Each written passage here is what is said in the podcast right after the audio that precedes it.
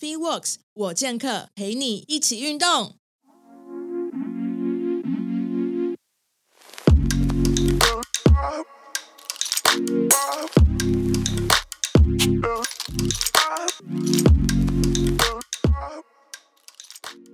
大家好，欢迎收听 FeeWorks 我健客，我是 Parkes 主持人 Karen。那今天又邀请到我的好朋友新伟物理教师，就是所谓的伤痛领域办事处，大家应该还记得他吧？超级久没有来上我们节目，那今天要来跟大家分享一个，我觉得在很多专业人士，就是跟这一年我真的接触接触太多专业人士，他们遇到问题，就是他们很希望经营自己的社群，也很。常常会接到很多那种客座的，就是讲座啊，或者是企业的讲座啊，但是他们一直都觉得说，我怎么办？我又不会美编，然后我也不会制作简报，到底要怎么样才有办法有效率的制作简报？所以我们今天就邀请新伟，因为他今天呃有办法成为一个物理教师，他又有办法经营他的软实力，能够制作很精美的就是社群的素材跟简报内容，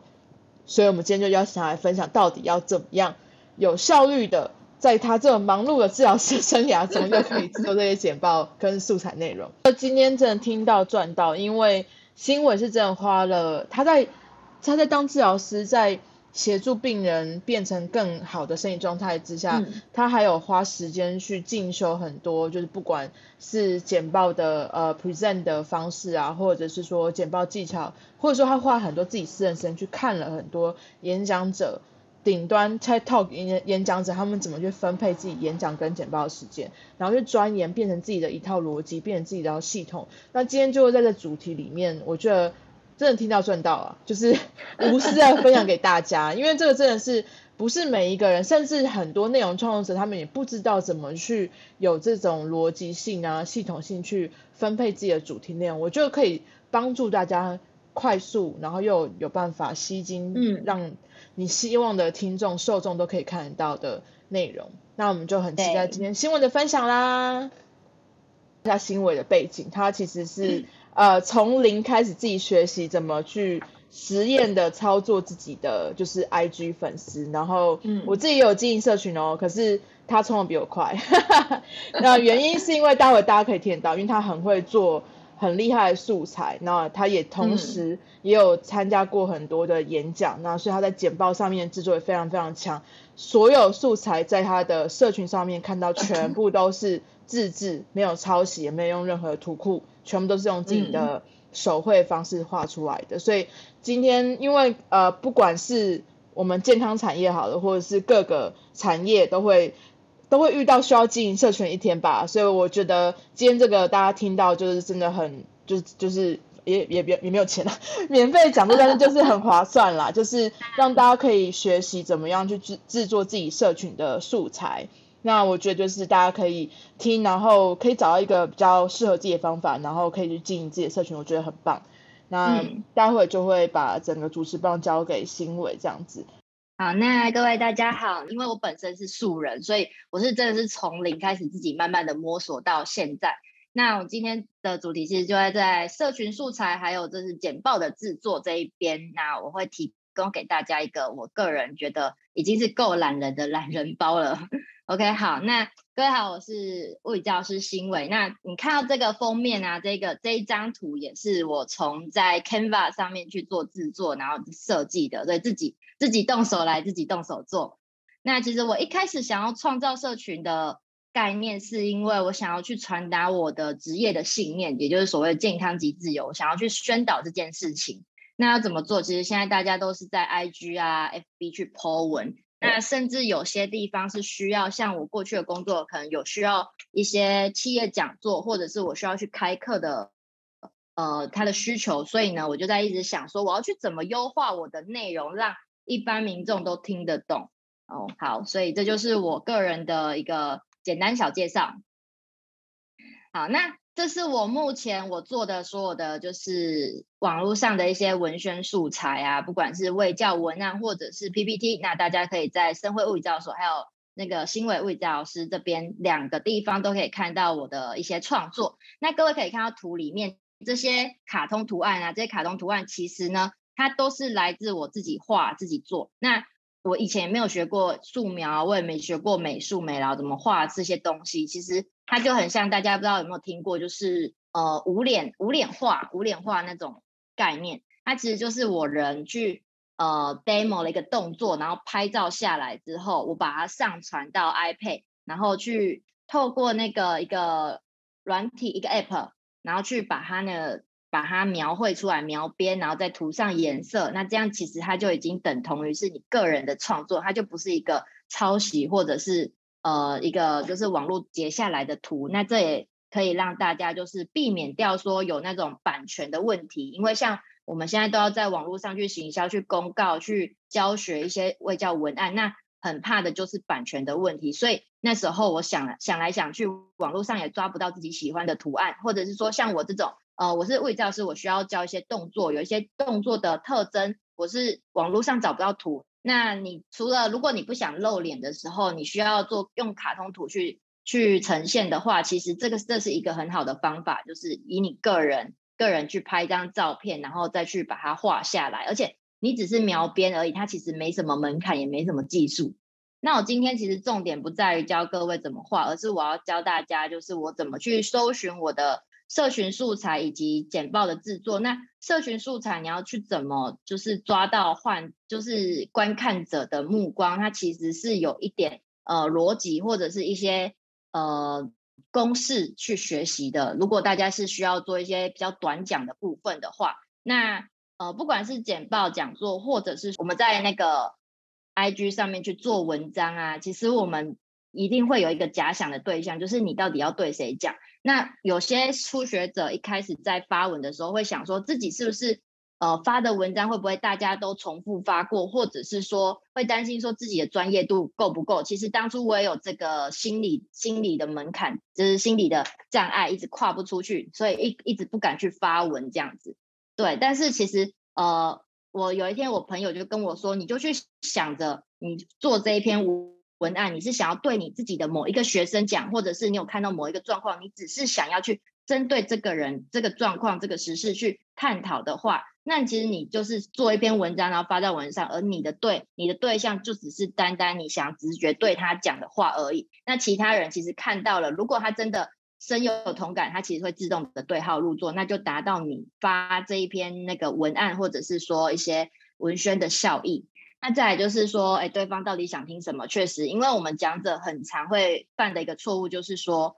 我们会喜欢讲我们自己想讲的，但是对方不一定想听。那这个的话会比较 focus 在讲座，因为如果你是个人创作平台 IGFB 的话，其实你爱爱讲什么就随便你都没关系。可是如果今天当你是需要对一群民众为教，对一群观众，甚至你想要传达你的理念给。底下的那个台下观众的时候，你就必须要先设身处地去想，说他到底想听什么，而不是我在想要讲什么。那再会提供大家我找灵感的一些来源呐，对，因为我也是很常会有那种灵感空缺的时候，那这时候你其实有几个地方你去稍微刺激一下，甚至我会教大家一个比较简单方法去做一个有点像是树状图的延伸，那其实。这这些小动作，你一一步一步跟着去执行之后，其实你很快会冒出原本你可能只想要一个题目就卡关了，但是你透过这个步骤去做下去之后，你会莫名其妙冒出了大概十个、十五个一个十五十到十五个问题，可以让你去一直设计、一直去创作你的一些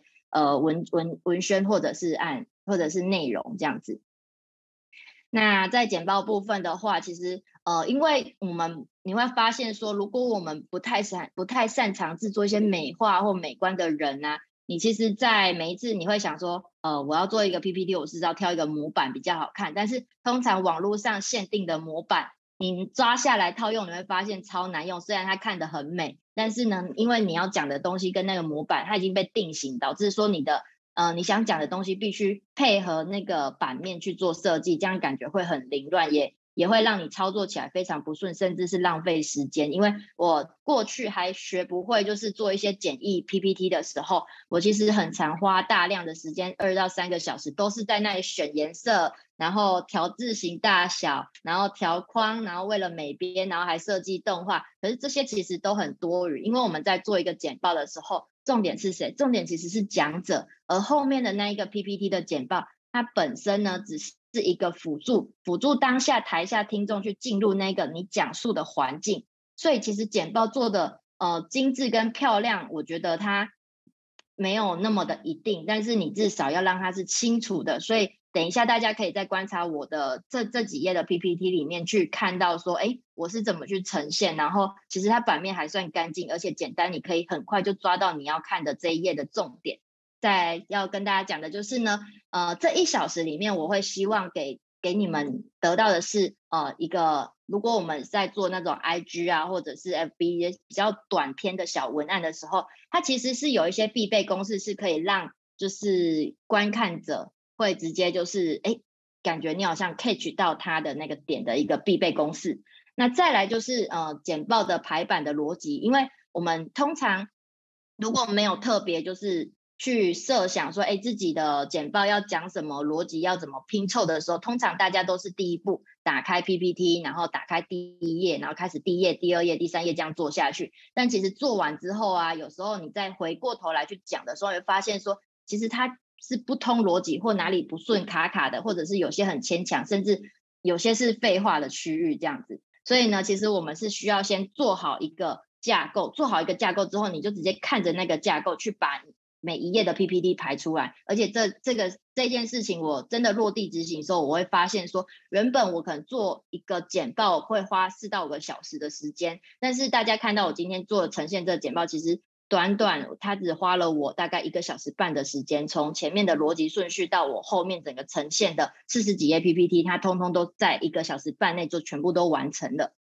好，那最后就是呃，就会跟大家讲一些比较简单，不需要套模，然后你可以怎么去。学习一些模仿一些样式去设计，让你的那个 PPT 是快速呈现，而且它看起来不会很 low。好，那一开始呢，我们对谁讲？通常我们是讲者的话，我们通常都可能是讲述这个主题的专业，而你对的人都是非专业的人。所以呢，其实你会注意到的几个点，就是你要先考量的是你对的这一些对象，他的年纪、职业、兴趣跟动机。怎么说呢？因为年纪的话，简单来讲就是。呃，我常会需要对五六十岁的年五六十岁年纪的叔叔跟阿姨讲话，那我也需要对就是像那种一二十岁，有些是高中生，甚至是呃年轻人去讲话，呃讲一些我们讲座的内容这样子。但其实你对不同年纪来讲，你跟他们去沟通的方式它就不一样。所以当你要当你在设定你要讲的对象的时候，你要先抓好。呃，我们通常很难去一鱼多吃，所以你先抓好你的年纪，年年龄层在哪里，所以他们会惯用喜欢诶习惯听的一些用词用语，这个也是你可以在你的呃文文案里面去呈现的。再就是所谓的职业，像我会需要到面临到企业讲座、健康讲座，所以我会先事先去调查他们的职业是什么，因为当你这样子去呃从他的工作领域。去切入的时候，那个代入感会非常强。再来是兴趣的部分跟动机。那兴趣的话，其实像呃，我过去会做到的是运动爱好者这部分，所以我有时候会接触到三铁社团，或者是说独木舟社团。那其实它就是跟一个，它本身跟他职业可能没有关系，但它同时它有额外的运动运动爱好。那这时候我就必须再去额外去了解他们的技术，所以这些都是你应该去就是去调查出来的东西。那动机的话，其实这个比较特别。动机的话，我来举个例子好了，就是说，如果我们在呃，记得大家以前上历史课，如果你对历史没兴趣的时候，老师在上面讲乐乐等那种呃某某伟人啊，他的一些。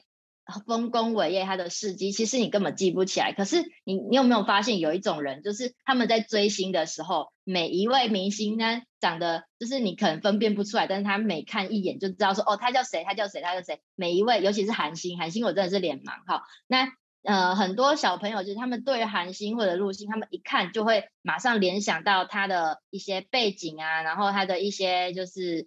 呃，他的个人的档案资料这样，哎，你对的民众他们的年，你去调查完他的年纪之后，其实你可以去带动，你可以去连接到说，哎，他们这个时代，他们比较感兴趣，而且他们会比较有兴趣去记忆的东西是什么？那这时候你在设计的过程中，你就可以抓这几个要点去套路。那像我最近最近接到一个比较困难的，就是呃，就是幼稚园的部分。那幼稚园幼稚园小朋友怎么办？其实。这时候你第一个想到的一定就是你要先抓他们热爱的卡通是什么，以及他们现在的流行语。流行语像是呃，他们喜欢那个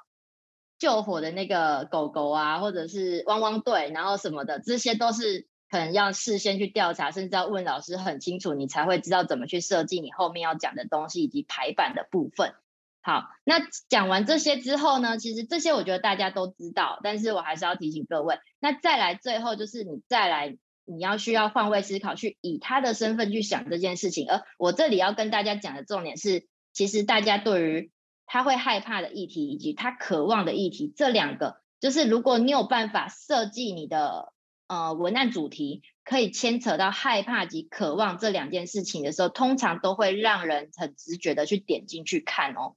OK，所以这是我这一要跟大家讲的分享的一个关键。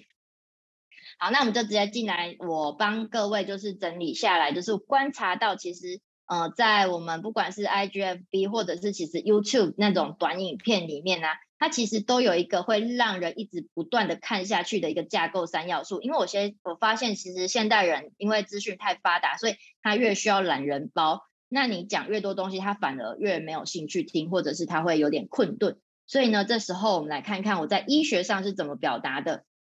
呃，在医学里面，它有一个统称的一个三公式。简单来讲，就是呢，大家最好奇的就是，哎，我谁会得到这个症状？然后他的症状有什么表现？然后最后你要告诉他说解方是什么？你要去找谁治疗？你只要在每一个文案里面去符合这三个条件，基本上呢，呃，对于就是观看者他会很顺，而且他会直接就是记忆性的带入到他的那个脑海里。那在这边，我给大家一个我自己在做文案的设计。那我这时候是要，我是想要跟大家沟通应力性尿失禁这件事情，然后我想要告诉他们是物理治疗能够帮到什么程度，所以呢，我先带他们知道说，哎，谁会得到这个症状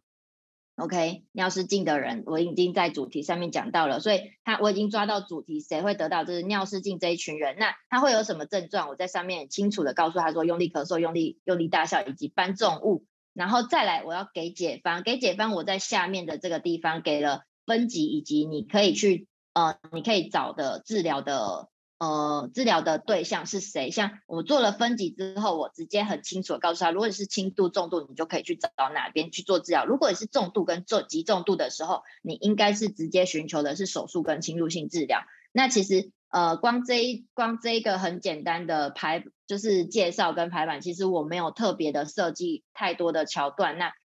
在这时候，它的转发率就高于我过去一些，就是只是单纯想要讲我自己的呃治疗技术，或者是说单纯去讲说哦五十间是什么，妈妈手是什么，这种文章都来得很快，因为你最后有给他一个解方。好，那我们接下来再看，其实它很适用于各行各业的不同领域里面，像是你在谈一个理念的主题的时候，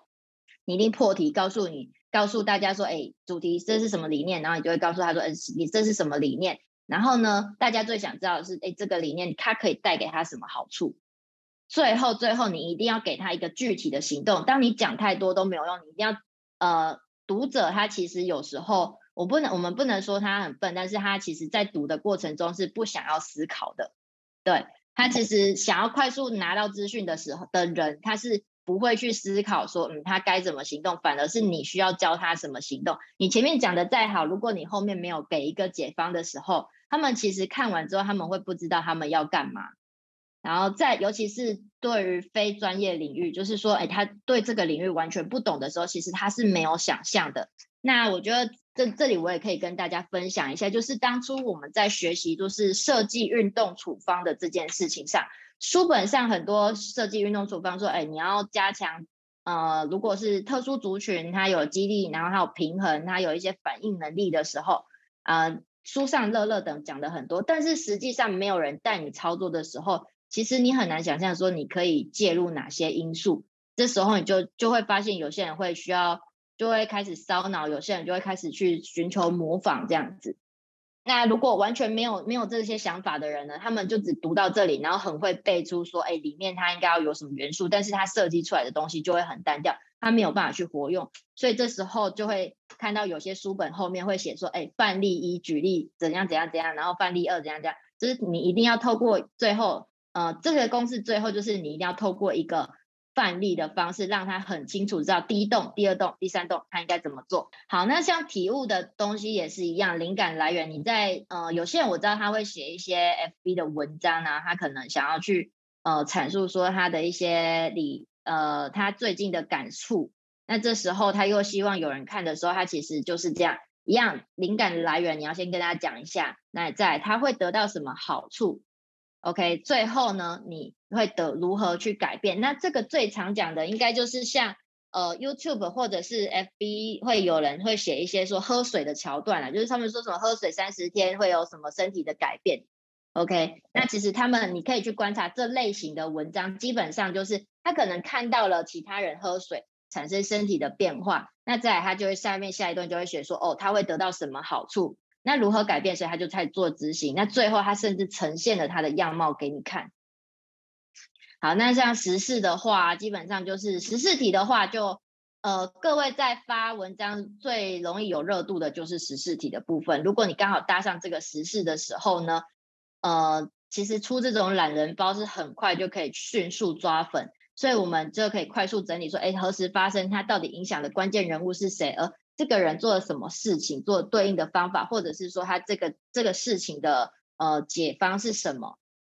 所以大家看到现在啊，其实可以发现，我一直在强调后面，就是除了你给了好处之外呢，你要给他的是一个解方哦。那像学习型的主题，学习型的主题，像我们在开课程的时候，我们可能要介绍老师。那各位可以在线上开课程，你会发现说会吸引你想要报课报课的。那些呃线上课程或者是说实体课程的时候，你会先看到，哎，老师是谁嘛？这是最基本的。然后再来，你会知道说，你他今天教的这个技术有什么特色，如何应用，这个就是重点。你看完之后，你看到特色，如果他没有告诉你怎么应用的时候，其实你看完他就过了，他其实没有一个心动的感觉。那你最后你要告诉他如何应用，甚至有些我看到很绝的是，他会直接拍影片，或者是做一个实很。快速的懒人包告诉你说他做完然后成效是怎么样。那通常看到这种类似的一些课程宣传啊，或者是文章的时候，你就会有一种心动，说好，那我也想要做的跟他一样。那这个啊，其实在我在呃当初就是学习做 PPT 或做这这种收集素材，做一些线上讲诶线上的一些文文案教学的时候，其实我就很常看到那个好好好好上面就有很多的老师他会。他会去 push 他的课程，那这时候你去点进去，好好，他的用法、他的使用手法其实就跟这个很像。他会先介绍老师，介绍特色，最后呢，他会让你知道，哎，他会很清楚的明白告诉你说你可以怎么应用。所以其实当时在上面，其实授课的老老师这样子的模式下来，他们的授课率都蛮高的。那产品的话呢，通常就是解决问题。它有一个产品的产生本身就是为了去解决一个问题嘛，对。所以呢，你一定要先很清楚的跟他讲这个东西啊，它它有什么特色。最后，最后，最后导入找谁服务？你可能是找呃，你可能是找店家去哪里去购买，或者是去哪里找谁去呃下单这样子。所以大家可以从这边技术啊，我不论这样一路这样下来啊，最后你就已经会给给他他一个出口，你就是要告诉他说。就很明确跟他讲说，你就是往这边走，就可以找到一个解决的方法就好了。那中间前面其实你不太需要再赘述说他有多，你不需要赘述说太多的他的背景故事或什么，因为呃，你如果有一个看 YouTube 的习惯，就是有时候你在搜寻讯息的时候，你可能会在 YouTube 里面看到有些 YouTuber 他讲的乐乐等一大堆。然后呢，你会发现说，哎，在留言区点开，有人会写说，哎，几分几秒的时候老师在讲什么问题？几分几秒的时候老师在讲什么问题嘛？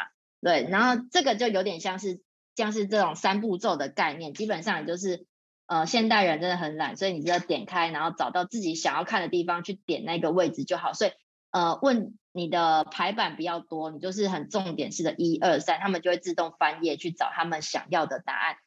所以我们在整理一些文案或者是一些素材的时候呢，有时候我会觉得我们很像，呃，我们很像在做一本百科全书，而且是它一个直觉、一个直觉式的问题，加上一个很直觉的一个解方，这样子就好了。所以不需要想太多，不需要像我以前那样很纠结的想说，我应该要呃写的多仔细、多清楚。其实你写的再仔细、再清楚啊。对方都，对方其实不一定会真的想要去一个字一个字去读它。好，那接下来讲完就是这种三步骤，大家可以抓到这个感觉之后呢，我来跟大家讲，就是如果今天当你有一个主题，像这次呃我被邀请来讲这个社群素材与简报制作的主题，那我在设计这个东西的时候呢，其实我在想说，我到底里面要讲什么，所以我就跟大家分享我的这个找灵感三五三的一个法则。好，那我。在看到这个主题的时候呢，其实我当初心里冒出了第一个三，就是我在想说，我要先我对我到底对谁讲？说我在想说，我要理清我的客群。那再来就是呢，呃，会想来听这一堂课的人，他们会需要做遇到的瓶颈是什么？因为我一开始还没办法很快速的掌握大家的状况，我只知道说，哎，各位可能是素人的状态下，所以呢，素人最容易遇到就是哎灵感空乏的问题。然后再来就是呢，我们在初期做 PPT 这时这这个时段的时候，我们还没很上手，还没有办法抓到一个节奏的时候，其实我们很常花大量的时间再去为了做一个简报，为了做一个 PPT，然后去呈现美观，但是其实超级浪费时间。我可以跟大家分享，在我以前很拙很基础的状态下，我做一个做一张 PPT 或做一张你们可以在 IG 上面搜寻到的我我很前期的一些呃。文文案文宣的时候，其实那个一花就是六小时，你就发现我花了一整天的时间，六小时只只做出了那六页东西。OK，这就是我在呃制作的上面的瓶颈，所以我会我会从我的角度去看这件事情的时候，来告诉大家说，其实这几个地方可以提供给各位，就是如何去应用。那再来就是呢，从这五这三个地方再拉出来五个。就是拉更细一点来去看的话呢，其实我需要的是很清楚的客群背景来去设计我的内容，再来他们想听的内容是什么，然后我要提供的方法以及简报的架构跟排版，好，这就是我接下来谱出来的五个东西。那最后呢，在每一个之后，我谱出了三个三个大方向，五个五个重点之后呢，我会在后面再去做一个延伸，好背景，它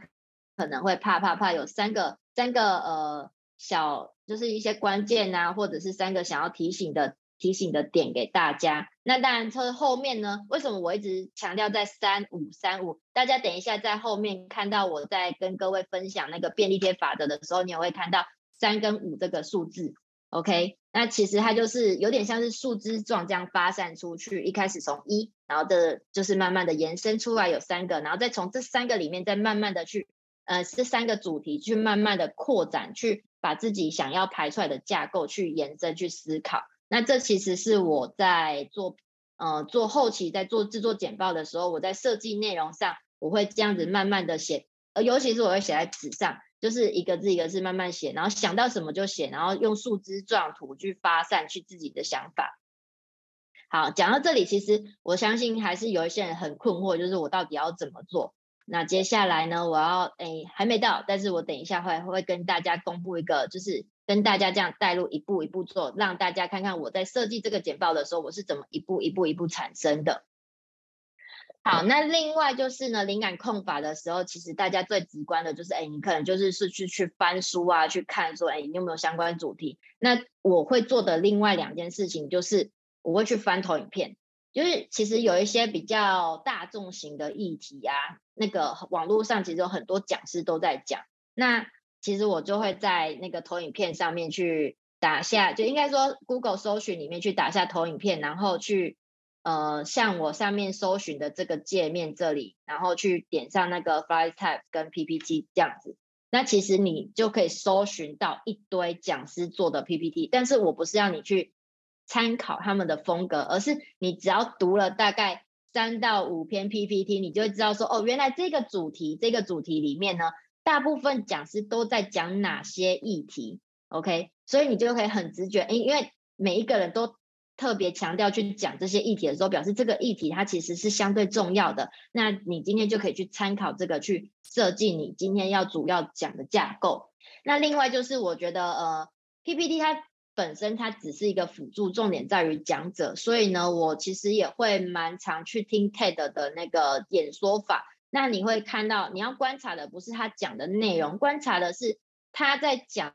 的过程中，他的投影片是怎么去配合主讲者的。有时候投影片会整个全部暗掉，那目光他就会抓回来讲者的身上。有时候呢，投影片打开打亮。然后他会用一个呃很黑暗的事情或很光明的事情去做一个前后的对比，去把观众的目光抓回来。所以其实，在呃听 TED 的演讲，其实我在观察的是他去怎么去操作他在讲课的节奏，因为我们知道说有时候有一些课程啊，你一讲就是十五二十分，哎，不要十五二十分钟太少，三十分钟甚至一小时，那其实台下观众会很腻很腻，这时候你要去怎么设计桥段，所以。呃，我们我在就是实体讲座的时候，其实我会操作很多不同的技术手法。那最后我也跟大家讲说，这些是我在哪边学到的。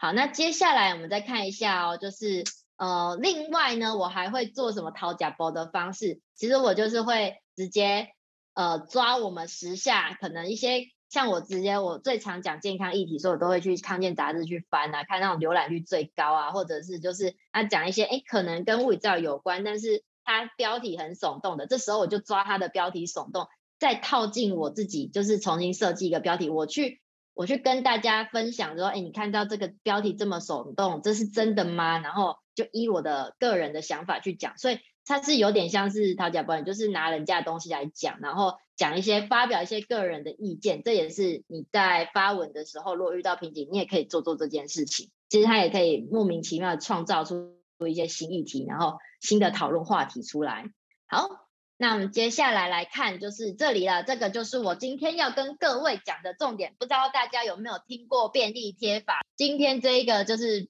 呃，我觉得带给大家 CP 值最高的一个地方了。那便利便利贴法呢？它有一个好处，就是第一，大家知道便利贴这种东西，就是它可以反复的粘贴；再就是你丢，你一撕就丢掉，也不可惜。那为什么我会这样子讲呢？我们来看下去哦。吼，呃，便利贴法是拿来作为就是简报架构的一个发想，去串你的逻辑，去串你的排序，以及让你整个 PPT 的架构会很清晰。所以呢，它其实是在呃。呃，它其实是利用这个工具去把你脑海中那些凌乱的想法，通通的抓出来，再分类，再排序，最后呢，抓出你要讲的几个重点来告诉大家。好，那基本上呢，便利贴法这个东西就是，呃，我会跟大家讲，就是我们一一开始一张一张便利贴，一张纸只会写一个灵感，上面不要写太多字，今天一张纸写一个灵感，那你随便写，想到任何有关联你。你不要管它是呃会不会跟你这个主题离太远或什么，反正你就是看着这个主题，脑海中冒出什么想法，你就直接写在上面。好，所以呢，你就是这里有几个重点，就是第一，你不要管它的先后顺序；再来就是呢，你也不要管它说，哎，这个是正确还是错误的，你也不要去。呃，尤其是当你是整个团队再去设计这个架构的时候，你可能你有你的伙伴，那你的伙伴也在想，然后有时候你会很阿仔，就是哎，你提出了一个点子，然后对方去打枪，你说哦这个不可能。但是呢，我们在做便利贴法的时候呢，第一就是大家一律不做批评的动作，大家先把所有的点子丢出来，所以大家可以看到这么凌乱的这个 白墙上面贴满了我所有的。所有的直觉想到的一些我想要告诉大家的事情，所以我一张一张便利贴，我就是写一个关键的点子，然后这样贴贴贴贴贴，我们先贴满它。好，OK，贴完之后呢，我们再来看，至少呢，其实，在我们分类前呢，其实我会建议大家，就是至少想三十个点子，三十个点子去做延伸。那你也不可能，如果你没办法当下想那么多，其实没关系，就把它贴在墙上。你可能去做个事情，再回来再去看看这张墙，或者是你会请你的朋友去看一下这张墙上面，你看到这个主题，你还会想到什么？反正呢，不管怎样，你就是想办法挤出。我觉得至少你要是有三十张。那通常如果是比较呃比较好发想的议题的时候，我都会想到至少五十张的便利贴。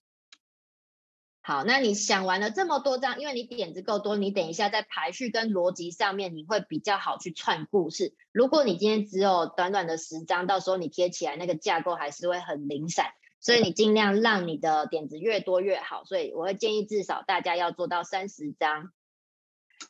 OK，那这。再来呢，我们就要去做一个归类。这个归类就是呢，像大家可以看到，我一开始这里有设定那个蓝色的主题的部分，我会设定了五个，我刚刚讲的三五三的步骤嘛。三，我先想好我要对你们讲的东西，然后五呢，我是慢慢的列出五个大纲主题。OK，有这五个大纲主题之后呢，我就去做呃分类的动作。我把我那三十张、那三十几张的便利贴一分类，我依照它的性质类别去做一个排序。好，所以大家可以看到说，哎，我贴贴贴贴贴的时候呢，哇，你就会可以发现，哎，有些雷同的东西，我会把它排在一起。所以大家可以看到说，哦，我讲这个大主题的时候，后面我应该会串到哪些，就是我应该要提跟大家提到的一些内容。那各位这时候就很清楚，但是我们还没排序，我们只是分类而已哦。分类好，那当然你可以看我右手边这个啊，就是哎，发现哎，这个没有用的东西，就直接把它。没有用，没有不需要在这个架构里面出现的一些 idea，你就把它揉掉丢掉，这真的很不可惜。OK，好，那这就是给大家的一个想法。那再来呢？好，我们终于排好了，排好了之后呢？OK，那这时候我们就要来开始排列我们的顺序了。我们开始要串联故事，我们把同类型的东西放在一起之后，你就会在开始去编排，说，哎，我哪些要先讲，哪些要后讲，这样子。啊，然后排完之后，你就会可以看到说，哎，我的顺序出来了。每一页 PPT 它应该要讲到的哪些东西，顺序通通都把它列出来。好，接下来呢会提醒大家，就是又出现三跟五这个数字啊。基本上三跟五它其实是一个大数据的统计，就是这是在那个专业简报例里面讲师们去统计出来的。其实我们在跟呃不熟悉这个领域，或者是不太知道这个呃呃不太知道这个专业的。对象讲东西的时候，基本上我们不最多不超过五个重点，OK？最好的状态是你只给到三个重点，因为你给再多，十分钟过后，下课十分钟后基本上都忘光了，所以五是一个极限，三是最刚好的状态。所以各位切记，你要抓重点的时候不要贪多。所以有时候其实，呃，像我这个是已经。列好就是我已经抓好五个大纲，但其实有时候，呃，我们在编排的时候，我也不会限制自己有几个大纲，我会一次列很多出来，可能列到七个八个，那我才做分类。分类完之后呢，你再开始从中间，呃，你觉得这个大纲可能它可以融入在纳入哪些小细节里面去讲，它不需要额外提出来。反正你不管怎样，你去把它融，嗯，浓缩成大概三到五个状态，这样子就好了。好，这也是方便给方便给就是当下听的观众去好去抓抓取他的呃阅读的重点。那同时就是三五这个架构，其实它也是相对比较呃扎实一点，然后你可以依你的顺序去排，尽量让它是由浅入深，然后环环相扣。好，最后我们来提到就是简报的形式，简报的形式呈现的方式，我们刚做完了。这些之后，你其实排序出来之后呢，基本上你的整个架构就出来了，所以你会知道说，哎，你这个简报里面第有有要提到的几个重点，然后这个重点里面你会带到的哪些内容，那用这样子去编排的时候，其实你只要盯着白墙，然后你就开始打开 PPT，一页一页的这样做下来，基本上那个顺序就通通串起来了。好，这是我提供给大家，就是在便利贴操作上面的部分。那再来就是，呃，如果你真的对于美感没有什么概念，然后也不知道说我要怎么去，呃，编排排版，让我这个版面看起来更好的话，简单，呃，简单给大家一个，呃，像我现在呈现的方式，你就是底图字大，然后简单几个字重点上去就好，你也不需要给太多，也不用图案，什么都好，就是如果你要给图的话，我会建议给一个满版的概念，就是你一样你的。讲述的东西都在你身上，但但是呢，你给他一个画面感。如果你要给图，你就给一个满版；如果你要上字，那你就给一个大字幕。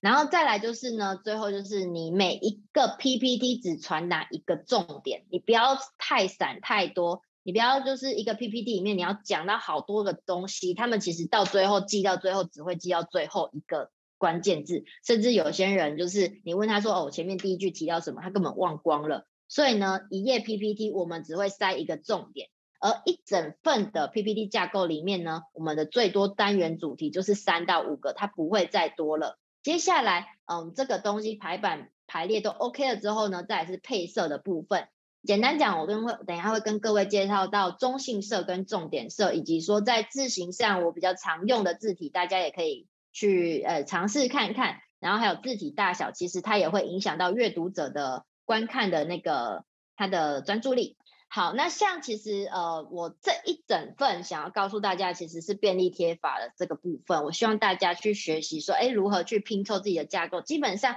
其实你架构通、逻辑通的时候呢，你也会方便方便你去讲述你想要讲的东西，同时听的人也会很清楚知道说，哦，你知道说你要怎么去带他的那个逻辑的思维，那他就比较会顺着你讲的方式，就是一路看下去，他就不会有那种。突然出现，哎，他发现说这里有矛盾点或卡断卡断点，然后去破坏掉他已经沉浸在你讲述的一个呃环境里面，然后自己又跳脱出来，这样子的话，他其实很难，你很难去抓住他的吸引力，那他的那个目光，OK，所以呢，便利贴法是我想要提供给大家的。然后再来就是说，我们在呈现的方式啊，会跟各位再复习一下。就是我们在发想的时候，便利贴法怎么做呢？一张 PPT，一张便利贴只会有一个想法、一个点子，你上面不要写太多，因为你在编排的时候，你就是很直觉的看到那一张纸，你就知道那是什么。所以从头到尾都在讲说，不管是一张便利贴或者是一个 PPT，它一页它就是只会有一个想法，它不会再多，因为再多的东西你会没办法去帮它做分类。好，那再来呢？分类的部分，它一再来呢，你就是快速的把你这些发想的东西呢，你去参考它是什么性质，或者是它有什么相似之处，然后去帮它先做分类出来，先把同同一群的东西聚在一起，之后你再开始去在那一群里面去串故事，去编排，去串你的逻辑。最后呢，假设你今天真的是发想太多，太发太多东西，你想讲了。但是呢，你要记得，真的不要贪心，你就是从里面去抓三到五个重点，那几个就成为你的主要架构，其他其实你可以省略，或者是说其他你可以把额外拉出来，再去做一个新的一篇，就是你要想要告诉大家的事情，那这样你就一次可以拿到就是二到三个就是灵感创作灵感这样子。好，那。呃，在中性色这边呢，跟大家讲一下，就是说，简单来讲，黑灰白，黑灰白在呃简报里面去呈现的时候呢，它不会影响到，它不会干扰到看的人的主视觉。那另外在重点色上呢，像我自己会习惯挑两个颜色，但是如果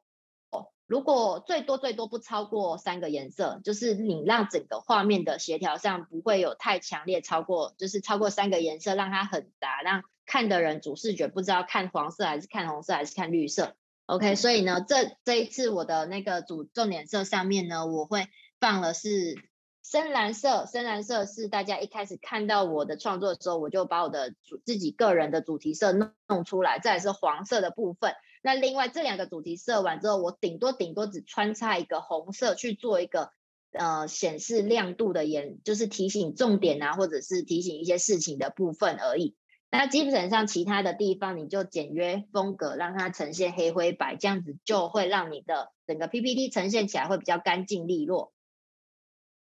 好，这是颜色配上。那再来呢？其实呃，我会我会知道，就是我会从这样一路学习做简报、做 PPT，它其实是有个启发的。那它的启发其实是来自于呃，我之前有去上过那个王永福老师他的专业简报力。其实，在简报力上，他主要还是在跟你讲一些沟通表达，以及以及重点是他有教你你要怎么去让 PPT 配合你，而不是你去配合你的简报。有些人会在简报上写了好多好多的那个。呃，你要讲的事情，那大家就看简报就好啦，干嘛看你，对不对？所以呢，其实 PPT 本身它是一个辅助工具，而你而我去选择上这门课，其实是想要提升自己去如何去主导 PPT，而不是 PPT 去主导我的这个能力。那再来就是说，我们在 IG 上面，其实大部分的人喜欢看懒人包。所以呢，其实，在懒人包上，诶，给我一个很大的启发的，其实是林长阳老师。所以各位可以就是稍微看一下他们他们两个人的那个呃上课程，或还有就是他们指导的方式，那你就可以大概知道。像汪永福老师他有出书啦，所以大家可以去看一下书，书上面都有讲一些，就是他在操作课程的一些技术，以及说他在简报上面的呈现方式。那林长阳老师的部分的话，其实。大家搜寻一下他的懒人包，已经算是一个很指标性的典型的范例。所以大家如果看过他的样式，你去网络上再随便看一下 IG，有些呃有些老师或有些教练，他们可能会就是有固定的排版模式的时候，你大概就知道说哦他是哪一派的人了。好，那接下来呢，我还会，哎，我比较想个自己觉得还不错，想要分享给大家，就是在于呃，像是技术类的东西，或者是说专业人员的东西，像是我我会习惯看那个南院药师，还有就是微笑药师他们在去设计他们的那些文宣的时候，他们是怎么去抓重点呈现，以及他们是怎么去做排版，让让人家就是看了之后可以很快的去找到自己想要的。呃，自己想要的重点，因为如果我们今天不是用讲课的方式的时候，其实你就是呈现一个你自己整理好的东西。那其实我在药师这边，南苑药师这边看到他整理的清整理的东西的时候，还有一定的格式，而且他会很很直观的告诉你，哎，这个功能是什么，种类是什么，顺序是什么，所以你可以很快速的去抓到，哦，原来这个东西是这样子做，然后实验水是怎样，优点优点是什么什么状态这样子。那在微笑药师这边的话，它就更偏日常一点，所以更偏日常日日常，还有就是去帮大家解密一些，就是嗯，我们一些可能生活中的谬误啊，或者是我们对用药的关系，那你就可以从上面去观察，哦，原来它是这样子去呈现它的重点。好，所以这是我我在平常在制作 PPT 上面呢，我会去参考别人在去呈现他们想要讲述的东西的时候，他们会去怎么样。用什么形式去编排？那怎么样的排版会让人看的时候，那个看的时候你会觉得，呃，你会一路这样往下串下去，而不会就是，哦，都是字，然后一看就跑掉了。尤其是像像，其实我们可以看到药师这一篇文，微笑药师这边的文章，它其实里面的内容，它的字很多。那它要怎么让你就是一直想要看下去？其实它有一个固定的排版模式。那各位也可以到 FB 粉专上面去搜寻，其实多看别人的创作，你自己会有自己的呃想法，还有就是你自己的一个公式去跑。我今天就快速的分享一下我是怎么从就是呃制作简报跟素材上去找灵感。那在这部分呢，也想就是跟大家分享说，哎，我我这个从素人的状态，那遇到了什么困境，以及到现在就是我怎么去呃完成这些事情。好，那我很谢谢新伟的精彩分享。我觉得大家可能呃，我不知道大家有没有上过线上课程，就是之前前一两年的时候，线上课程非常非常火红。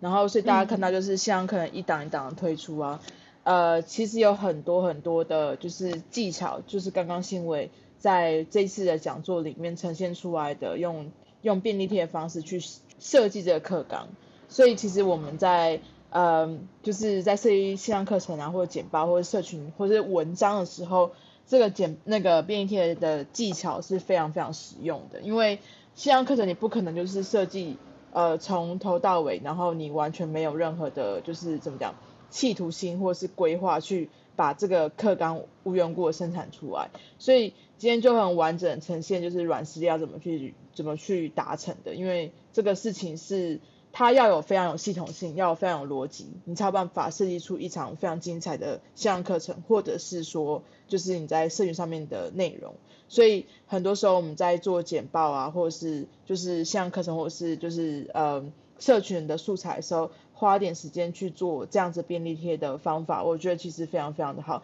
便利贴刚刚有讲到嘛，有的有些东西拿掉，并不是说叫你就是以后就不用用到它，对，它反而是可以变成 Part Two、Part Three，就是延伸出来的一些想法。所以刚刚新伟那个简报里面那个图，其实是我们我们之前要有一档像课程在做，对对，我们在做的就是叫做知识萃取啦，把我们专业人士的一些就是想法，然后把它萃取出来，因为知呃很多东西都在我们头脑里面非常非常分散。所以就是我们把它变归类成几个大重点，然后我们这一次的课程、这次的文章、这次的呃，比如说社群的素材，可能就是以这三大重点去做，然后呃，剩下多余出来内容，可能就可以变成延伸出来的内容去做其他的用途，这样子。所以其实我觉得就是在不同的呃。像新伟他今天分享的简报内容，其实就是刚刚讲的福哥的简报的课程对，他是真的花钱花时间去上了这个课程，然后去把它提炼出来，变成现在自己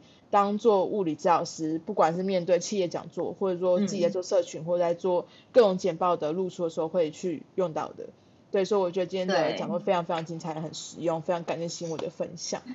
我真的觉得就是。像他以一个新手的物理教师，在临床经验之后变到物理治疗所，他现在是一个物理治疗所的算是共同创办人，所以我觉得他真的是爬升非常快，很多人都是很前面，可是他在他的软实力的方面就呈现很多很厉害的点，然后让大家可以看得到他，然后又可以在专业的领域又不会遗失掉这样子。哦，真的 PPT 真的很容易不小心就做的太。就是为了精美做太久，我之前真的是有时候六小时、八小时真的跑不掉。但是因为随着你主业的工作还是很也是花时间的东西，所以你其实平常很累，回家你根本没没力气再花大量的时间。那我通常都会用假日，就是一个空档抓一个小时的时间，或者是说我在治疗所跟同事开会的时候，我们就用那个时间，然后。设定一个主题，然后开始去发散，想每个点子，然后点子想完之后，拼拼凑凑全部弄完之后呢，我大概就一次一小时的时间里面，甚至不用一小时，你后面操作快的话，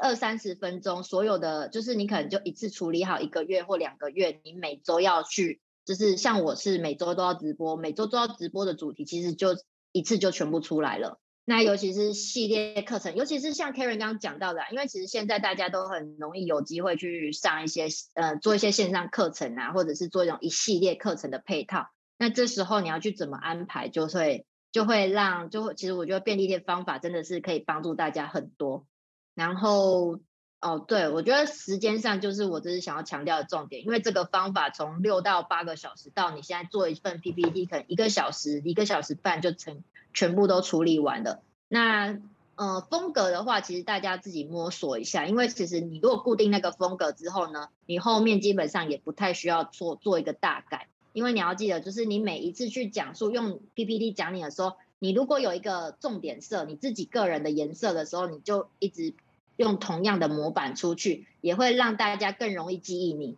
你就不要就是很花俏的一直换换换换换，粉红色、绿色、彩色什么都用，那其实大家会对你就没有什么想法。就像我们看到麦当劳黄色跟红色，你看黄色跟红色，你就想麦当劳啊，对不对？所以你尽量就是找出自己的重点颜色。那怎么找？其实你就是一直试，试到你自己看到喜欢顺眼的，你就一路用下去。那看久了，大家一看到那个颜色，他就会直接联想到你。这个也是我在那个品牌学上面去学到的一个东西。对，好，这也分享给大家。就像，哎，那个像我自己的，就是如果是我 podcast 的话，我就是也是用粉红色就作为基底，所以大家看到那不是鲑鱼色吗？好好好，鲑鱼色，鲑鱼色，因为加拿大的那个鱼是鲑鱼。那如果你今天是你今天对象是要对专业的人讲，那你当然你的设计风格，你的呃假想对象，那就是一个专业人士。那你就不可能去抓到那些就是非专业的人了，所以你刚刚讲到里面已经有两个族群了，他们两个本来就不会同同时出现在一起，所以你可以制作从两种，就是你可以用最浅白的话去对一般人讲，那你这个你就会你就大概知道说哦，你这次绝对不会抓到专业人士，因为他们不是这一个主轴里面。那我也会想跟你分享的就是说，真的我们不要。呃，我以前会想说，对我这样发这么简单的东西，会不会被专业人士笑说太太浅了？没有，然后最后想一想说，没有，我就没有要对你讲。所以呢，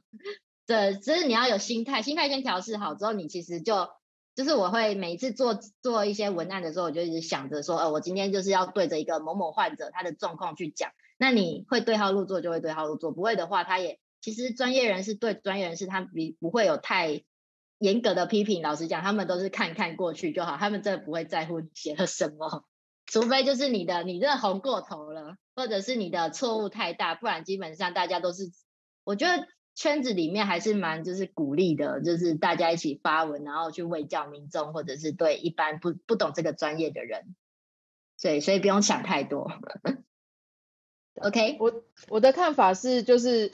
有很多时候，大家都会很害怕自己被视为不专业的那那一份子嘛，所以其实很多时候，比如说你的最终的最终，你是为了想要看到你，可是如果他是一个呃初学者或是刚入门的人，但是你发的东西非非常艰深，让他会看不懂，让他会遗失掉你自己到底在讲什么东西，他还没有到那个程度可以理解的时候，你发一个很简单东西，他就会慢慢的被你。就是教育，然后跟随着你，一直到他真的需要到那个程度的时候。所以就算说你今天是发非常浅白的东西的时候，这个孩子他他为什么会一直看你的原因之一。所以这个也是在当初我在做社群或者在做 p a r k 的时候遇到的问题，就是我很害怕我自己讲的太浅，所以让很多人会觉得，哎，你为什么要聊这么浅东西？就是这个这个大家都在讲，可是大家会去听你的节目，就是因为他需要听到这些东基本东西，他才会去慢慢的往深入去发展。而且 Karen Karen 就是真的是打把我的脑洞整个打得很开，我之前是很卡关，然后 Karen 也一直鼓励我，所以我才其实我开始做媒体应该是 Karen 这边才开始的，不然前之前就是创好账账号，然后就把它放在那里，对，你就摆烂在那边，对我就我就摆烂在那边不写，死都不写，因为一直想说，哎，这个会不会太难？这个会不会太简单被笑？嗯，我相信修哥是。这个领域的专家，因为他在做这个内容的创作上面已经非常非常久。那对，其实那个你知道吗？就是专业人士这一块啊，就是包括我们自己现在也是一样，就是其实，在软实力这一块，真的被很多人忽视。因为上次那个 Spoby 有讲到嘛，就是说，呃，你要有被看到的机会嘛。那你被看到之后呢，你还要能够把你的东西呈现给，就是你想要传达的受众。然后他们要看还有能够有收获跟有吸收，这其实是一件不容易的事情。所以我反而会觉得，就在我的经验里面，不管就是一开始在经营社群如何，反而借由做内容这件事情，会去重新去反思，就是哎，那我要传达什么东西出去，跟我有没有传达这些东西的能力，跟这些资格，对，比如说。K 面就很常协助做简报嘛，那我们两个就算很有默契的，就是哎，就是大家沟通一下，就然后我们就可以快速的做出内容。可是重点是这些东西你不是网络上搜寻一下就有了嘛，所以你得就是呃，像新伟分享这些什么便利贴啊什么之类的，然后最后你再把它内化成一个呃，你觉得你表达出去你的受众可以听懂的内容。老实说，这不是一件。做一两次就会完成的事情，你做很多次，然后一直重复的做，然后最后你才会去 get 到那个，就是你现在在网络上你想经营的这一群的受众，或是你想分享的这些主题，到底是谁在听，然后你到底要传达给谁？对，所以其实我真的觉得软实力很很容易被忽视，但一方面我觉得这也是一个竞争力嘛，就很像说，如果呃十成的专业人士都会觉得。只有专业有价值，呃，专业以外的东西没价值。那那其实你能够脱颖而出，就是你让大家被看到机会。所以我以前常讲，老实说，我在八年前开始做网络的时候，如果那个时候有一堆教练跟我做一样的事情，就没有我可以混的时候了。因为那个时候，老实说，我自己还不够专业嘛。对，但是呃，那你没有开始，你就没有下一步。所以只有这个过程当中，你就会一直去检视、去反思，然后一直去也会逼自己进步。因为毕竟，就像新闻刚刚讲的，就是说你会一直去思考说。哎，就是你讲这会不会被人家批评？会不会不够？对，那你就想要一直精进自己这样子。对，所以其实我觉得现在上线这是二十几个人，就是就是有有拥有这个自我进修或是呃增加自己竞争力的这件事情。那听完之后，接下来其实我觉得就是尝试去做，因为真的你你没有你没有做，你真的不知道。就是到底你能传递什么东西，而且你也没有做，你也不知道你自己最喜欢什么东西。就算那个，我们就举例来讲，就是我的受众都比较是 C 端，然后可是如果说你就是很不想做 C 端的东西，你就很想做很专业的东西，其实你也是可以找到自己的一片天。对，就是你也是可以找到像我一个粉丝，后来他他慢慢他就叫他他就经营一个叫瑞秋科学健身之类的，而反而他在经营的最后全部都是教练跟专业人士，就不是所谓的。的一般人，那个就是他很有兴趣的内容，包括他自己去英国考了英国的营养师啊什么之类的。可是他也是从很很浅很浅的从写一篇文章开始的，比如说他分享他自己的经验，怎么备餐，这种很基础的东西开始，然后慢慢摸索出自己最有的最最喜欢的兴趣。对，所以像我们的学生，因为我们线上课很多学生，我们请新伟来帮我们讲课嘛，就每次上他的课，大家都一直笑，因为就很好笑。他那个就是他的专业嘛，他怎么把哦。这么听起来很无聊的物理治疗的东西，可是用一个就是贴近这些一般民众有兴趣的主题，然后又能够有专业内容，可是有一些做，然后又要让他有同有同感，对不对？就是核心怎么用，就你也要棒赛，你也要用核心。就是 你只记得这句。对对对，就是之类的，就是我觉得其实就就很有趣这样子。对，然后大概是这样子。他问说，就是怎么抓简报时间？哦，这真的是新伟新伟的厉害的地方，因为他真的就是他会 把简报抓刚刚好时间，在开始到结束都是刚刚好，然后还可以留到大家可以问 Q&A，像刚刚那个剩两三分钟，那个真的太厉害，就是这个我也很想知道，对啊。还有，其实其实这我觉得讲长讲短的，我先跟大家分享一个讲短跟讲长好了，因为我有十五分钟简报，我二十分钟简报，但我有一小时简报。OK，那呃，先讲讲讲长的，讲长这个很简单。讲长的话，基本上呢，我会抓就是一一一张 PPT 就是一分钟，哎，一分一分到一分半。那因为讲长的话，理论上如果像我我是物理教师，那还有一些教练啊，其实你可能会需要有一些实做的时间，对，所以呢，我大概配比的话，就是以以二比二比四，就是二十。分钟、四十分钟这样子去放，OK，所以，嗯，你其实很讲长的话，你其实很多时间你是可以慢慢的就是跟大家去拉勒啊，或者是就是聊天啊、互动去拉长。那，嗯，主要是你先规划说你到底要 PPT 你要放多久，那你就是以一分钟一张 PPT 为主，你就去算一分钟一张 PPT，一分钟一张 P PPT。如果像你刚提到的。两小时的话，我通常就会像我刚刚讲的四十分钟去讲 PPT，然后其他时间我都抓来做实做。你宁可就是后面预留多时间，你讲讲完如果有多时间，你还可以拿来做 QA。但是呃，你的简报时间一定要抓得很精准。那你后面要怎么操作，就是随便你，你可以自己就是看时间去慢慢带你的节奏。但比较难的就是说我们在讲 PPT 的时候，到底会不会超过时间？所以。我原则上在以前我在训练自己讲 PPT 的时候，我是会拿那个计时的计时器，然后我今天如果是二十分钟，我就真的只做二十分钟的二十页的 PPT，然后就是放在旁边，然后开始一一页一页一页讲，然后讲到就是你可以把时间压在里面，之后你实际去讲的话，你会发现现场一定会比你实际演练在拉长，因为你会，哎，有些人会紧张会缩短了，但是理论上前后都不会超过什么。少超过两三分钟，所以各位可以先试试看，就是你用一页一分钟的概念去设计你的课程。